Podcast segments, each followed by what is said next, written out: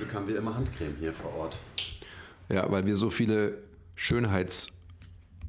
Au, wie heißen die? Ja, die ist krass. Die hat so einen ganz komischen Film auch, finde ich. Dick. Das ist so dick. Ich creme ja sehr ungern immer die Hände ein, weil ich es einfach nicht mag, wenn ich dann so fettige Finger habe. Ja. Ich kann dir dann nur eine, eine, die beste Handcreme für mich oder Top 3 Handcremes of all time ist Sanddorn Handcreme von Veleda.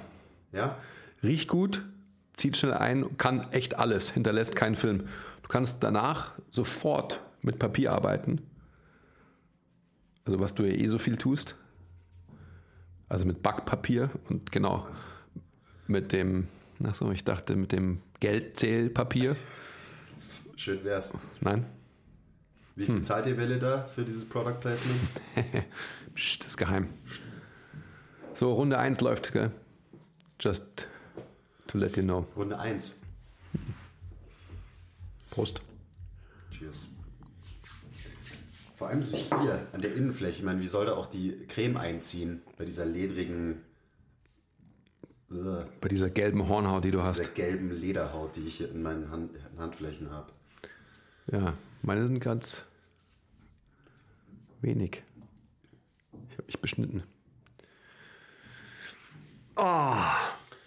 Gut, Andi hat sich beschnitten. Meine Haut ist gelb und ledrig. Damit herzlich willkommen zum MTMT Podcast. Welcome back. Ähm, es, wir wollten noch mal kurz sagen, es tut uns leid, wenn ihr im Hintergrund ab und zu so ein paar Bässe und so ein paar Techno-Beats hört. Aber wir haben gerade beschlossen, dass wir jetzt äh, nach dem Podcast hochgehen in dieses Tonstudio ähm, und alles kurz und klein hauen einfach. Also das Problem gibt es dann ab nächsten Podcast nicht mehr. Ganz genau. Und es tut uns leid, dass wir nicht schon längst alles kurz und klein gehauen haben. Bei denen. Aber vielleicht können wir auch eine friedliche Lösung anberaumen, wenn die Herrschaften wissen, dass wir mittwochs um die Zeit podcasten. Ich glaube ja. Ich werde erstmal fragen, wisst ihr überhaupt, wer wir sind? Millionen von Zuhörern nervt ihr mit eurem Scheiß. Ja, genau. Wichser. Boah, ich bin krass, krass müde jetzt gerade. Das ist die Post-Kaffee-Müdigkeit. Das kenne ich auch. Mhm, vielleicht ist aber auch Post-Weizenmehlmüdigkeit. Oder, und das ist meine liebste Erklärung, ich bin entspannt. So schön. Also, soweit man entspannt sein kann in meiner Lebenssituation. Aber ja. Ja, Aber sei nicht zu entspannt. okay. Weil wir haben ja auch ein ähm, entspanntes Thema heute. Ja, also dann kann man doch entspannt bleiben.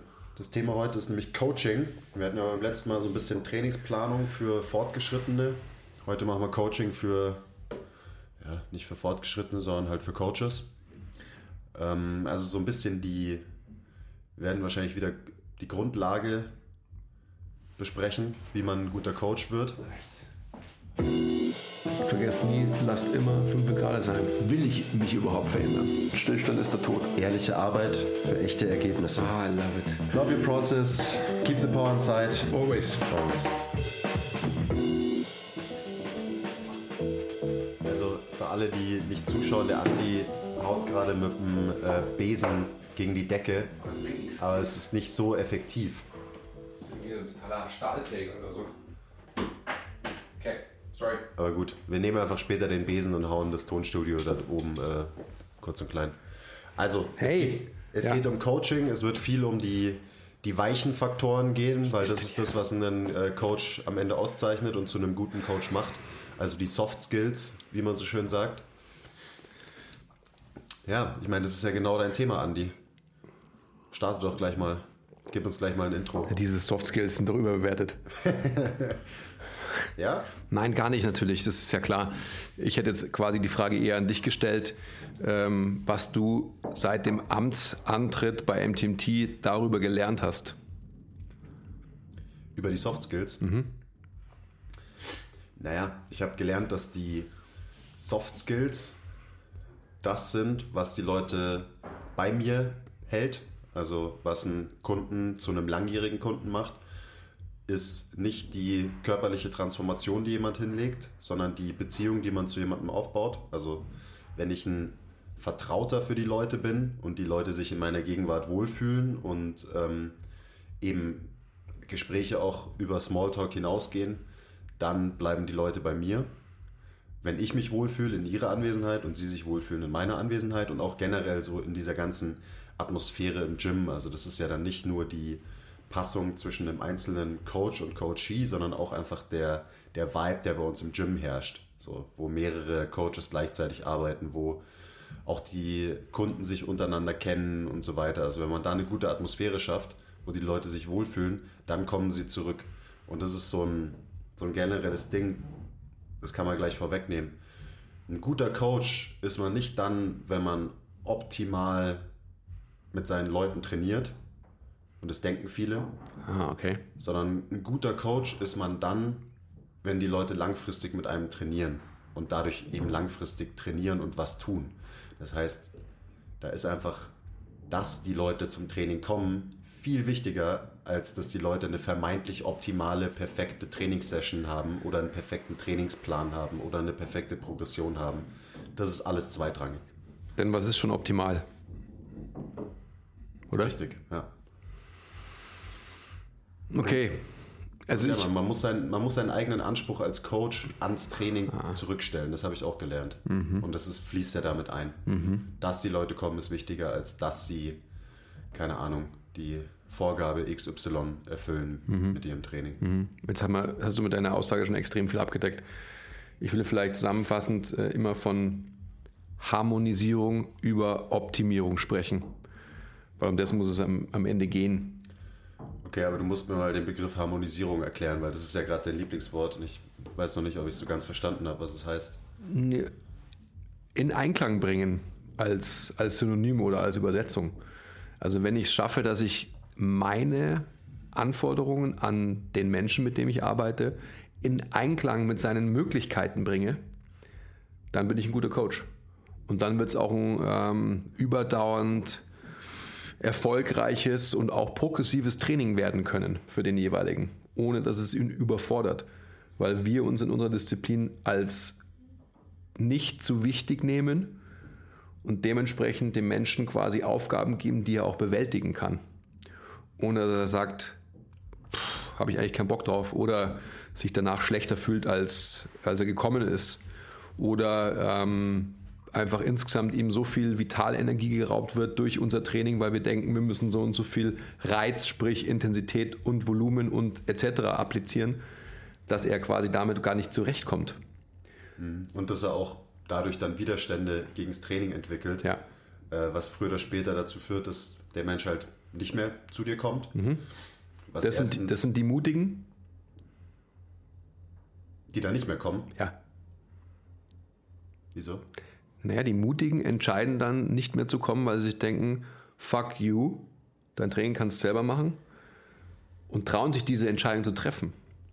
Die weniger Mutigen wollen dir ja gefallen. Da sind wir wieder bei dieser Wechselbeziehung zwischen Coach und Coachee, Coachee und Coach.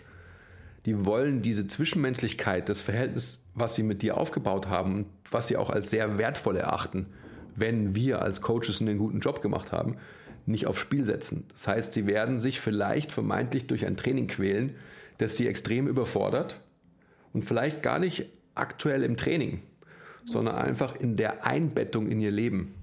Und da geht es dann wieder um diese Harmonisierung. Wir haben den Anspruch der Optimierung, was Blödsinn ist, müssen diesen Anspruch über Bord werfen und als Coaches so feinfühlig hinhören und wirklich verstehen, was unser Gegenüber will und was er kann. Und dann haben wir die Möglichkeit, dass wir so, einen, ja, so eine Dosierung von, von Stress durch Training ins Leben der Menschen integrieren. Ich kann mich nur wiederholen, dass sie einfach nachhaltig besser werden und auch spüren, dass wir es ernst mit ihnen meinen und sie tatsächlich so wahrnehmen, mit allem, was dazugehört, wie sie nun mal sind und nicht so, wie wir es vielleicht gern hätten. Hm. War das jetzt ein langer Satz? Es war mal wieder einer der längsten. Okay. Ja. ja, und also das Ziel ist, glaube ich, auch, dass, das passt da auch dazu, dass die Leute eben nicht nur zu dir kommen, um ihr Gewissen zu befriedigen, also damit sie eben kein schlechtes Gewissen haben. Das sind dann wahrscheinlich auch die nicht mutigen, so in deinem Beispiel. Mhm. Die sie nicht eingestehen wollen, dass sie einfach absolut keinen Bock drauf haben und dementsprechend wahrscheinlich auch nicht die Fortschritte machen werden, die sie sich so am Anfang erwartet haben. Sondern die kommen halt gerne zu dir. Und die kommen nicht in erster Linie gerne zu dir, weil sie das Training krass feiern. Weil würden sie das Training krass feiern, dann bräuchten sie wahrscheinlich keinen Personal Trainer, sondern würden einfach selber trainieren. Sondern die kommen zu dir, weil sie halt dich feiern und diese, diese Atmosphäre, diese, diese Auszeit vom restlichen Leben, also auch viel so dieses, es gibt zu Hause, es gibt die Arbeit und für viele ist dann halt so das Training oder generell der Sport, es muss ja jetzt auch niemand sein, der Personal Training hat, so der dritte große Platz im Leben. Also es ist ja, viele, die zuhören, können es wahrscheinlich bestätigen. So, man arbeitet, man hängt zu Hause ab und dann gibt es noch keine Ahnung, man geht zweimal die Woche zum Basketballtraining, man geht dreimal die Woche zum, äh, ins Fitnessstudio und so weiter. Das ist einfach eine wichtige Säule im Leben. Mhm. Definitiv. Gehen wir vielleicht wieder zur Coach-Seite zurück, weil es ist ja so eine praktische Anwendung für alle, mhm. aber wir wollen ja über das Coachen auch sprechen. Ja. Ähm, ich finde, ein ganz wichtiger Lernprozess ist mit dem verbunden, was wir jetzt gerade gesagt haben, dass wir den eigenen Anspruch als Coach, was wir vielleicht für unser eigenes Training haben, eben nicht aufoktroyieren dürfen auf die Menschen, mit denen wir arbeiten. Und damit einhergeht für mich extrem so ein Verständnis für Tribalism. Also welcher Gruppe von Sporttätigen gehöre ich gerade an als Coach? Sprich, komme ich aus dem CrossFit, komme ich aus dem Powerlifting, ähm, komme ich aus dem Yoga, komme ich aus dem Feldenkreis, komme ich wo auch immer her, werde ich wahrscheinlich immer den Bias haben, dass ich dazu tendiere, was ich auch selbst mache, als richtig und den Holy Grail zu erachten und das auch anwenden zu wollen auf die Menschen, mit denen ich arbeite. Weil wenn ich es mache, dann muss es ja richtig sein. Was ja auch bis zu einem gewissen Grad überhaupt nicht falsch ist, weil die Sachen beherrscht man eben, so die checkt man, weil man sich viel damit beschäftigt. Das heißt, die kann man wahrscheinlich ganz gut kommunizieren an seine Leute. Man weiß einfach technisch, okay, diese Bewegung funktioniert so und so, weil man sie selber viel gemacht hat. Und da muss man halt, glaube ich, einfach so eine Balance finden. Also es, ist, es wird immer so sein, dass man seine eigene, seine eigene Tendenz mit reinbringt, auch in das, in das Coaching. Aber da darf man halt nicht übertreiben und man darf nicht einfach als Default jedem das überstülpen, womit man sich gerade beschäftigt. Das ist ganz wichtig. Aber das passiert meiner Meinung nach noch viel zu viel in diesem ganzen gerade Personal Training, Coaching Space. Mhm. Ich bin voll bei dir, weil es war ja immer mein Ansatz auch. Das ist ja auch logisch. Ich meine, du bist halt irgendwie ein Padawan und, und lernst und lernst und lernst. Und was ich auch immer sage bei, bei uns in den Skill-Meetings, jeder ist hier und jetzt mit den Skills ausgestattet, die er halt jetzt zur Verfügung hat. Und mit denen muss er auch arbeiten, weil in denen fühlt er sich wohl, da ist er sicher, etc. etc. Also bin ich 100% bei dir. Wenn es aber so ist, ich will jetzt nicht sagen, äh, bin der done that und I've seen it all und so weiter, weil das hat man nie. Aber je, je länger man sich in dieser Chose bewegt, desto mehr sollte man gesehen haben und desto more open-minded man war, desto mehr hat man an Einflüssen bekommen aus verschiedenen Disziplinen, äh, mit verschiedenen Menschen gearbeitet etc. Wenn es so ist, dass man sich verheiratet fühlt mit einem System und an einen Punkt kommt, wo man mit einem Menschen arbeitet und der Mensch kommt auf Biegen und Brechen nicht mehr weiter, was auch immer weiter bedeutet. Ähm, oder anders formuliert, er kommt vielleicht aus seinem, aus seinem Schmerzmuster nicht raus. Und ich mache trotzdem einfach immer noch das Gleiche, was ich die letzten fünf Jahre mit dem Menschen gemacht habe. Dann muss ich mich hinterfragen, ähm, reicht mein Wissen aus oder bin ich so limitiert in meiner Herangehensweise, und denke aber, ein System maximal zu verstehen und mit diesem System müsste ich doch dieses Problem lösen können. Dann muss ich mir Gedanken machen. Und wer sich dann nicht Gedanken macht, der ist einfach kein guter Coach. Das, dein Wissen reicht nie aus, glaube ich, als Coach. Also man kann sich irgendwie da einem System bedienen und so, aber einem muss immer klar sein, dass das halt nur ein winziger Ausschnitt und nur einen winzigen Teil abdeckt von diesem riesigen Themenkomplex ähm, Physiologie, Anatomie, menschliche Bewegung und so weiter. Also da muss einem einfach, da muss einem klar sein, wie limitiert man in seinem Wissen ist. Mhm. Also, damit muss man, da muss man dann auch nicht überfordert sein, aber es muss einem klar sein, damit man eben die richtigen Entscheidungen treffen kann als Coach und damit mhm. man seine Limitierungen, Limitierungen äh, erkennen kann und dann dementsprechend halt die richtigen Entscheidungen für die jeweiligen Individuen treffen kann, mit denen man so arbeitet. Und für sich selbst wenn man den Mut hat, sich einzugestehen, hey, hier ist meine Limitierung, in welche Richtung muss ich mich weiterentwickeln? Mhm. Weil das ist ja die Grundlage dafür, dass ich überhaupt die Möglichkeit mir aneigne, anderweitig zu denken, zu hinterfragen, Wissen anzuhäufen und dann neues Wissen anwenden zu können. Das ist so wichtig. Ja. Und ich glaube, dass unsere Disziplin einfach so, ähm, so engstirnig da umgeht und so quasi, ja, äh, I know it all und so weiter. Also jetzt Praktisch gesprochen, ich weiß doch, wie eine Kniebeuge funktioniert. Ich weiß doch, wie ein Deadlift funktioniert. Ja, äh, vielleicht theoretisch an der Oberfläche, wirklich in der äußeren Hülle. Aber weißt du es biomechanisch ganz, ganz tief unten wirklich? Ich glaube, die meisten von uns wissen das nicht. Und darauf basiert einfach so viel Schindluder, nenne ich es jetzt mal mit Absicht, dass Leute trainieren und, also jetzt spreche ich mal wieder von Kunden, dass Kunden trainiert werden in Strukturen, die schmerzauslösende Bilder nur noch weiter unterstützen. Thomas, Shoutout Thomas, Körperkonzept. Shoutout Körperkonzept Podcast. Ähm, Never Train on Dysfunction. Also das ist quasi so als, als Headline fasst es eigentlich zusammen. Also Dysfunction drösel ich jetzt mal weiterhin auf und sage einfach mal eine Muster, eine Strategie, in der du hängst, wo du einfach quasi die und die Bewegung bewältigst, also ein Deadlift, ein Squat, was auch immer, ähm, was aber letztendlich das Schmerz, das ganz, ganz tief begründende Muster, was dein Schmerz irgendwo auslöst in irgendeinem Segment des Körpers, überhaupt erst als Grundlage darstellt. Boah, schon wieder so ein Satz. Und wenn ich dann einfach halt denke, so, oh, ich muss einfach noch mehr davon machen, dann werde ich schon irgendwie besser. Ja. Und besser ist gleich dann auch ähm, schmerzfreier. Das ist einfach Bullshit. So diese Shut up, shut up, shut up and lift Mentalität. Shabba, shabba, shabba. Ich kann nicht reden heute, es tut mir sehr leid.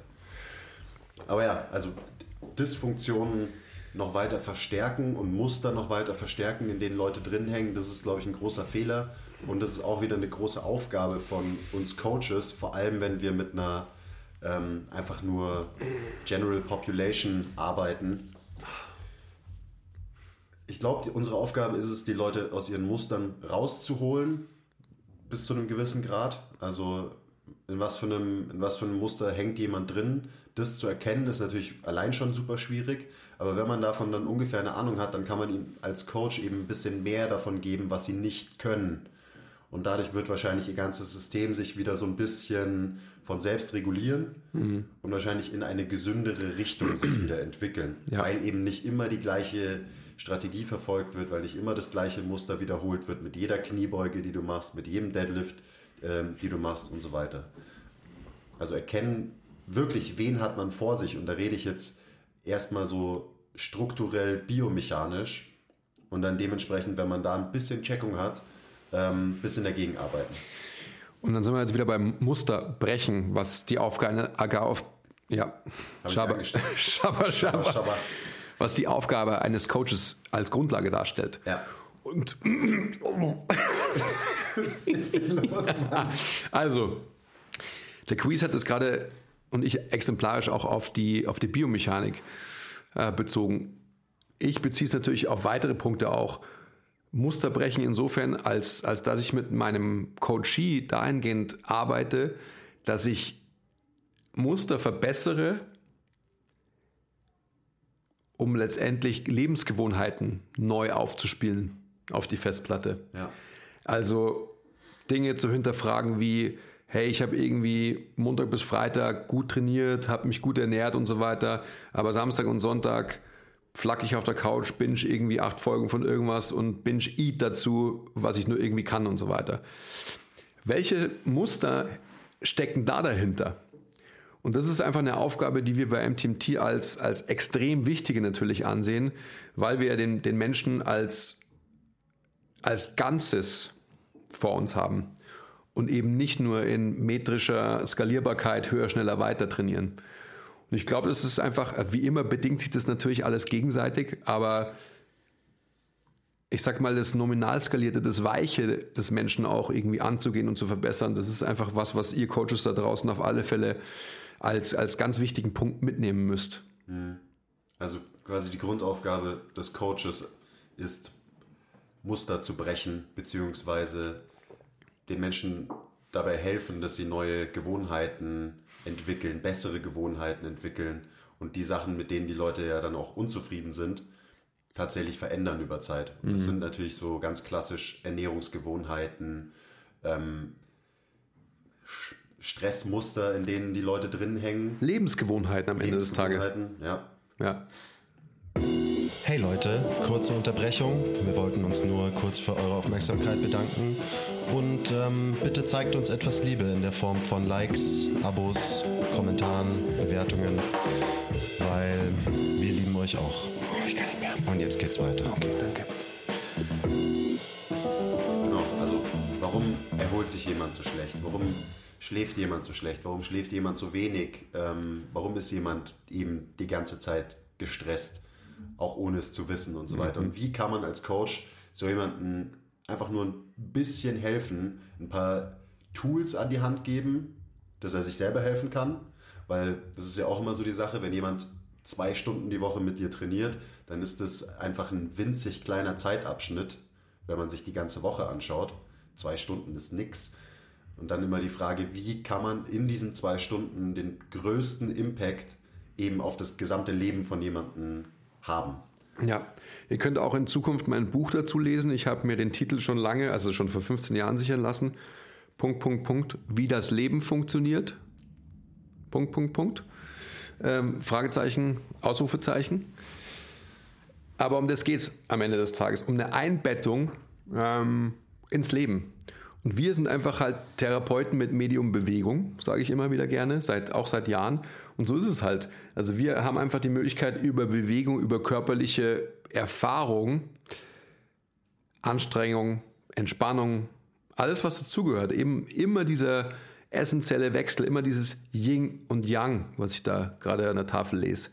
Das ist einfach alles entscheidend. Und dann haben wir einfach als, als Coaches wieder so, auch was ich gern sage, diese verhaltenstherapeutische Maßnahme eines zum Beispiel Trainingsplans, den ihr bei uns auch käuflich erwerben könnt, um quasi so eine Stringenz, so eine Routine in euer Leben zu bringen, an der ihr euch wirklich orientieren könnt und festhalten könnt. Und durch diese Sicherheit dieses Aspekts, weil ihr habt der proaktiv, ich sag mal, diese Disziplin als Sicherheitsanker gewählt, habt ihr die Möglichkeit dann quasi auch tiefenpsychologisch euch, ich will gar nicht sagen zu verbessern, sondern besser zu verstehen. Und dadurch Rückschlüsse zu ziehen, wie ihr bessere Entscheidungen für euer Leben trifft. Wow, deine Sätze sind heute echt besonders lang. Ja, das mag, vielleicht war es der Krapfen. das, ja. kann, das, kann, sein. Ja. Und die zwei Kaffee. Aber also gerade in die gleiche Kerbe schlagend, was macht den guten Coach aus? Wie wird man ein guter Coach?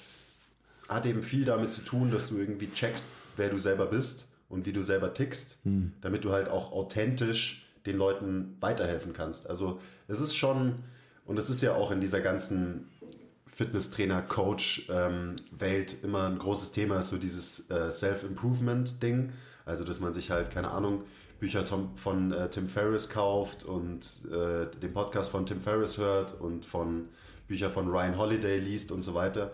Und ich, so die Phase, die hat, glaube ich, so ziemlich jeder Coach bei uns mal durchgemacht. Mhm. Und es ist auch eine wichtige, weil einfach so dieses wirklich checken, wer man selber ist oder mehr checken, ist einfach wichtig, damit man eben authentisch seinen Leuten gegenüber äh, auftreten kann, weil Selbstsicherheit ist als Coach unfassbar wichtig, weil dir, dir kauft einfach niemand das ab, was du ihm versuchst zu erzählen, wenn die, weil die Leute spüren das, wenn es nicht authentisch ist und, und von Herzen kommt, sage mhm, ich jetzt mal. Definitiv. Das heißt, es ist wirklich wichtig, dass man irgendwie sich mit sich selber beschäftigt. Das kann man auch übertreiben. Habe ich auch gemacht. Mhm. Aber am Ende war es halt eine wichtige Phase, die mich dahin gebracht hat, dass ich einfach in meiner Persönlichkeit als Coach besser check, wer ich da bin. Und dementsprechend kann ich halt den Leuten auch viel besser Sachen vermitteln. Mhm. Weil authentisch sein ähm, und seinen eigenen Flavor in diese ganzen Themen mit reinbringen, ist einfach super wichtig. Weil wenn du, klar kannst du irgendein Ernährungsbuch lesen und das dann ähm, eins zu eins wiedergeben und den Leuten erzählen, wie eine optimale Ernährung funktioniert. Das interessiert aber keine Sau am Ende, weil es halt nicht anwendbar ist für die Leute. Mhm. So, du musst es halt so ähm, maßschneidern für die Leute, dass sie, dass sie das dann irgendwie umsetzen können. Und damit du ihnen dabei hilfst, halt mehr Balance herzustellen. Zum Beispiel in einem Thema Ernährung, wo jemand halt, keine Ahnung, noch komplett unkontrolliert ist. Das wird dem nichts bringen, wenn du dem sagst, okay, so kannst du dich perfekt ernähren und so weiter. Also Beispiel Ernährungsplan. Ernährungspläne funktionieren nicht. So das Konzept ist einfach Bullshit. Das funktioniert bei jemandem, der schon brainfucked genug ist und einfach super krass Bock äh, auf dieses Thema hat. Also bei einem Bodybuilder zum Beispiel, aber nicht bei einem Average Joe, der bei dir zum, zum Training kommt.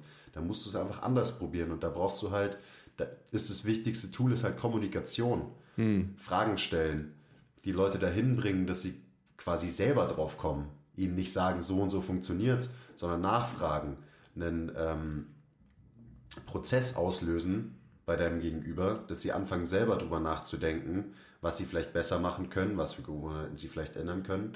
Und dann, wenn man sie so weit hat, dass sie dich wieder was fragen, dann hast du einen guten Job gemacht. Weil ihnen was sagen, was befehlen, wird nichts bringen.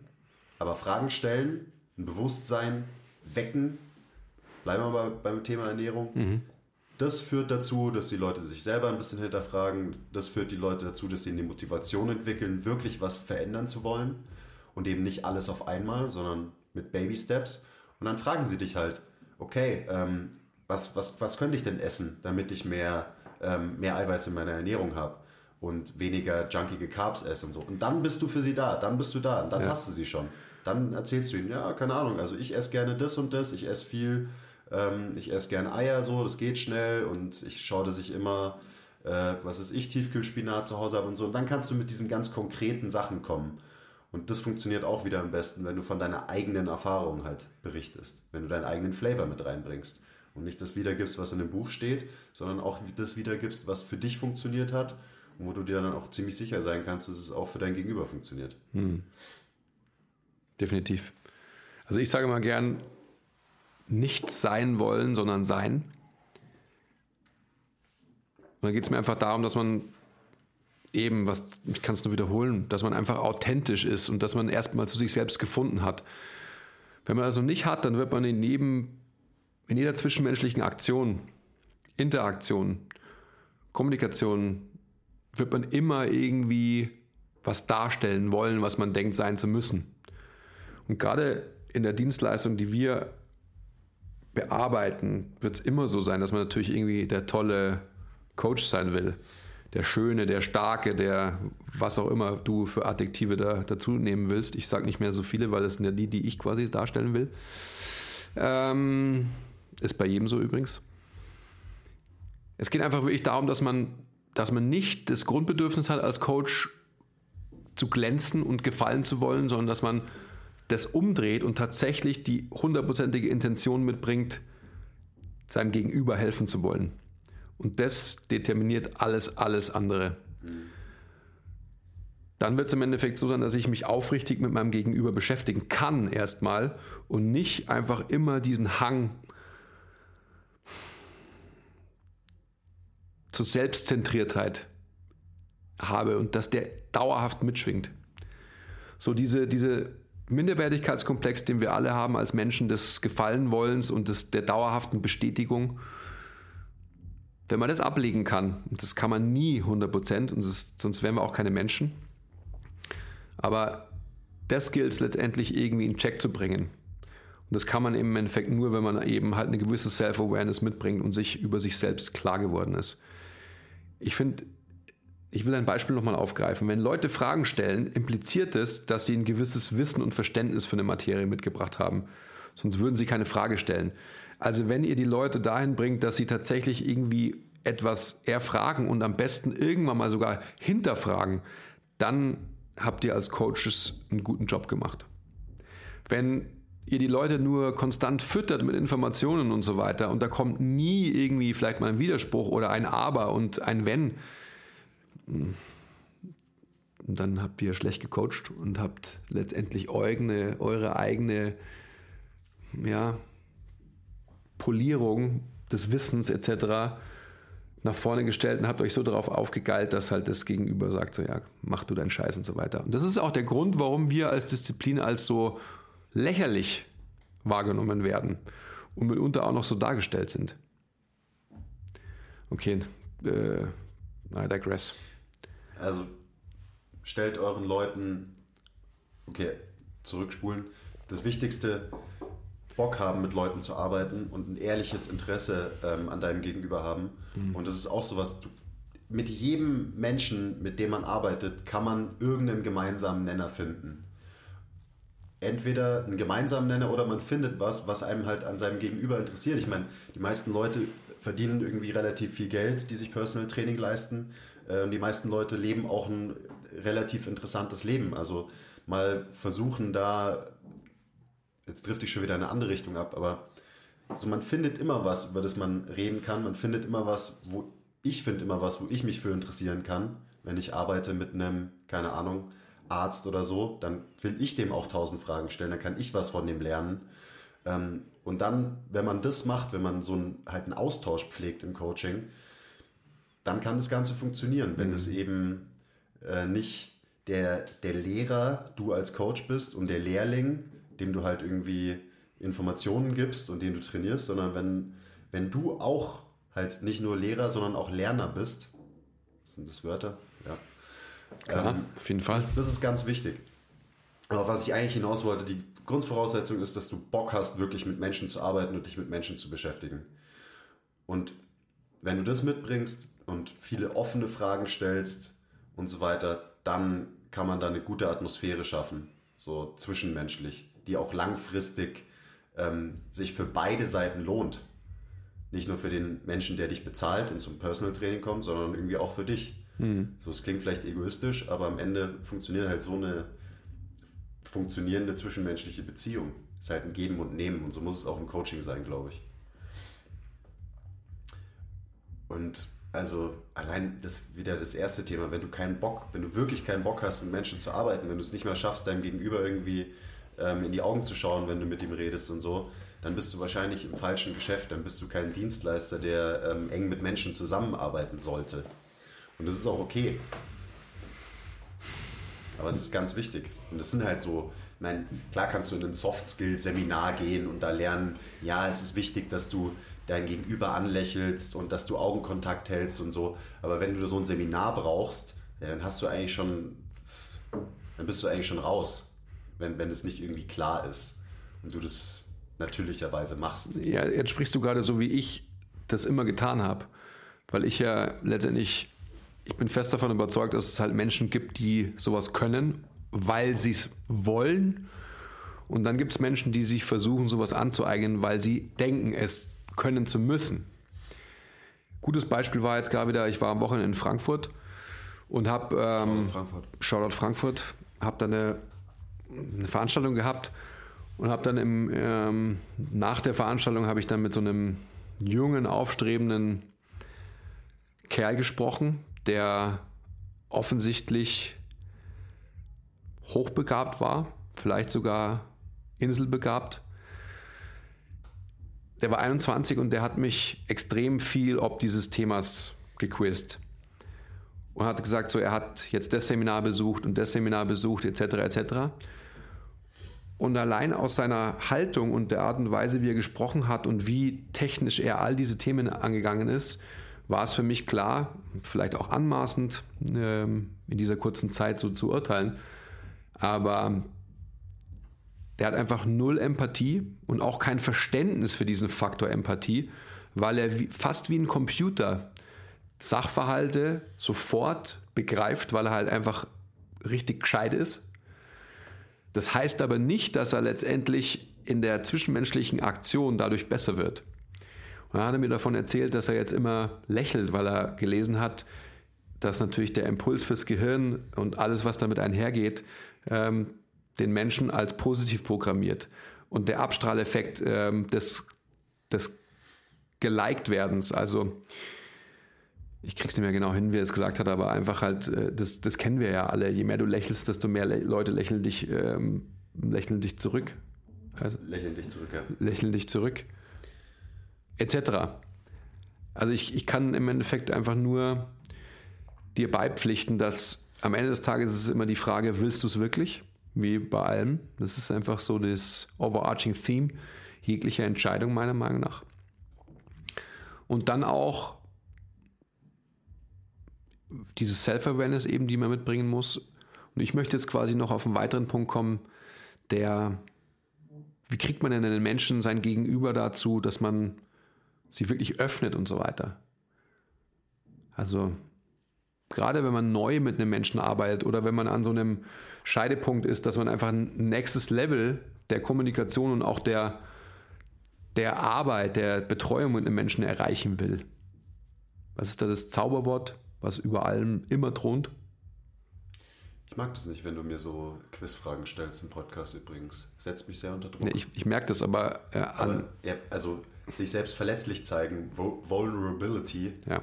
ähm, darauf willst du wahrscheinlich hinaus. Ja, darauf will ich definitiv hinaus, weil das hat man noch nicht. Das ist ein, ein ich glaube, für uns sind einfach solche Dinge, die sind so klar, dass wir sie oft vergessen anzusprechen. Ja. Weil sie einfach für uns Grundlagen sind, die, die sind gesetzt. Und wir müssen uns darüber nicht mehr austauschen. Aber ich glaube, wir, wir müssen es natürlich schon tun. Müssen wir auf jeden Fall. Und also gerade sich selbst verletzlich zeigen und seinen eigenen Struggle ähm, eben auch nach außen zu kommunizieren, was ja nicht so leicht ist, oft. Das ist, muss wahrscheinlich jetzt auch nicht so jeder so extrem machen, aber am Ende, das hatten wir vorhin schon so ein bisschen, ist es das, was halt eine eine ehrliche zwischenmenschliche Beziehung aufbaut. Und es kommt natürlich auch wieder darauf an, wen du vor dir hast. Also manche von meinen ähm, Kunden wissen echt verdammt viel über mich. Also wahrscheinlich so viel wie halt ein, ein guter Freund, obwohl das eine halt eine Beziehung zwischen einem Dienstleister ist und ähm, jemandem, der einen Dienstleister bezahlt. Und äh, andere Leute wissen wenig von mir, aber die wollen halt auch dann dementsprechend gar nicht so viel von mir wissen. Mhm. Also es ist und das, dafür gibt es keine Regeln, da kannst du kein Buch lesen, wer jetzt was braucht, glaube ich. So, das, das erfüllt man halt, gerade wenn man empathisch ist und wenn man checkt, ähm, wie dein Gegenüber tickt und so weiter. Aber den Leuten hilft es extrem, wenn sie wissen, dass du genau den gleichen Struggle durchmachst wie sie. Zum Beispiel mit, ähm, ja, ich krieg's auch nicht hin, äh, so zu, mich so zu ernähren, wie ich es eigentlich gerne hätte aber ich probiere halt XY, damit, äh, damit ich da ein bisschen zufriedener bin und mhm. so weiter. Weil am Ende haben wir genau die gleichen Struggles wie die Leuten. Leuten.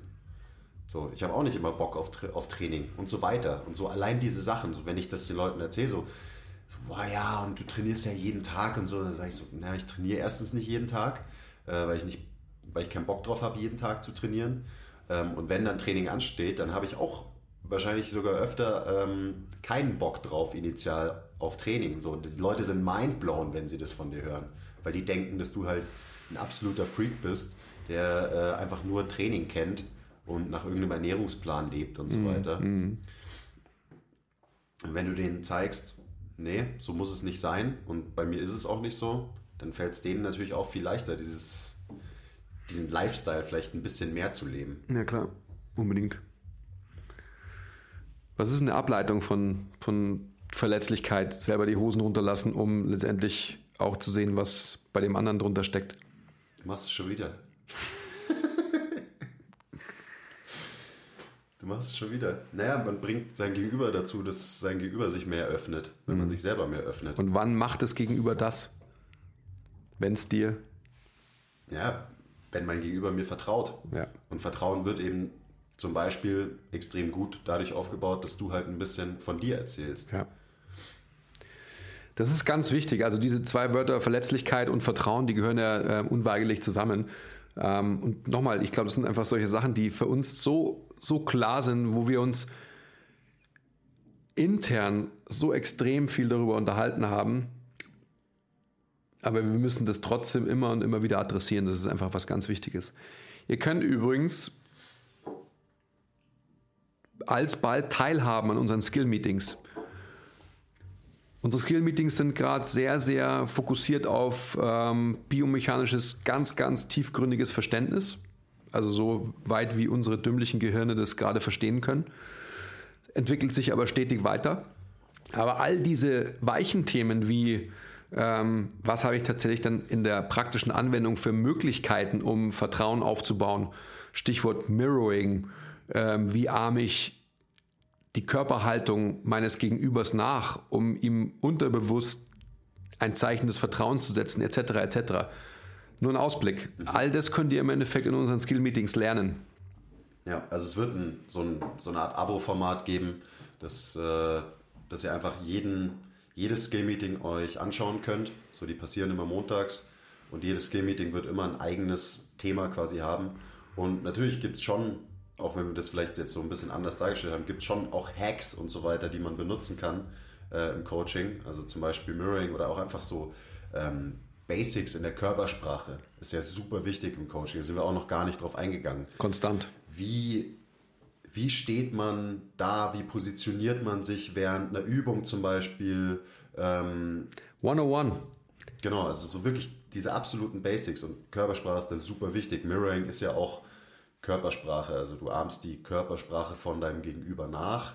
Ähm, der checkt es gar nicht, mhm. aber unterbewusst wird er sich wohler fühlen, weil du ihn halt spiegelst. Extrem viele Beispiele könnte ich dann nennen, ähm, wo, wo, diese leichte, wo dieser leichte Hack zu so viel Erfolg geführt hat. Das ist verrückt. Ja, also es, gerade jetzt Coaches, die zuhören, äh, probiert es mal aus oder achtet auch mal drauf, wann euer Gegenüber, euer Coachee, eure Haltung einnimmt.